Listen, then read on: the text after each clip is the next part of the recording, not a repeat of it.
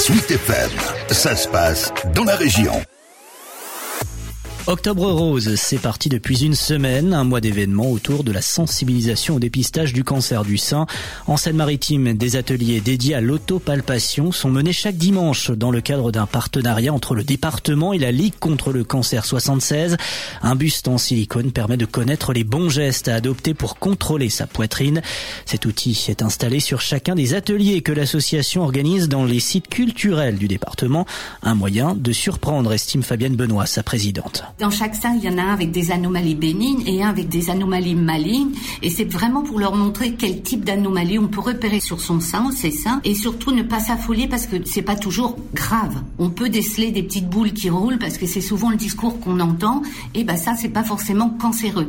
Alors bien sûr, on leur recommande dès qu'il y a une détection d'anomalie, c'est d'aller voir un professionnel parce qu'on n'est pas des spécialistes. Mais voilà, on essaie de les rassurer et de leur conseiller de faire cet auto-examen de façon régulière pour essayer de trouver au plus tôt une anomalie. Et plus un cancer est dépisté tôt, plus il a de chances de guérison. Cinq sessions sont organisées au parc de Claire, à l'abbaye de Jumièges et au château de Martinville.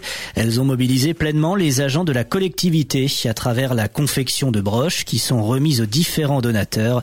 Patrick Tesser, vice-président du département en charge de la culture. On a installé depuis le mois de septembre un stand à la cafétéria du département où les agents peuvent prendre le matériel pour confectionner cette petite broche. Ces broches sont donner aux donateurs, entre autres, sur le stand des dons. On voit que les agents sont là à prendre un peu de leur temps pour faire ces rubans. Ça peut paraître anecdotique, mais c'est un signe pour montrer l'intérêt qu'une collectivité euh, a de proposer des choses différentes à ses agents, notamment par l'intermédiaire d'Octobre Rose. Une marraine a également été choisie pour offrir une large visibilité à cette opération.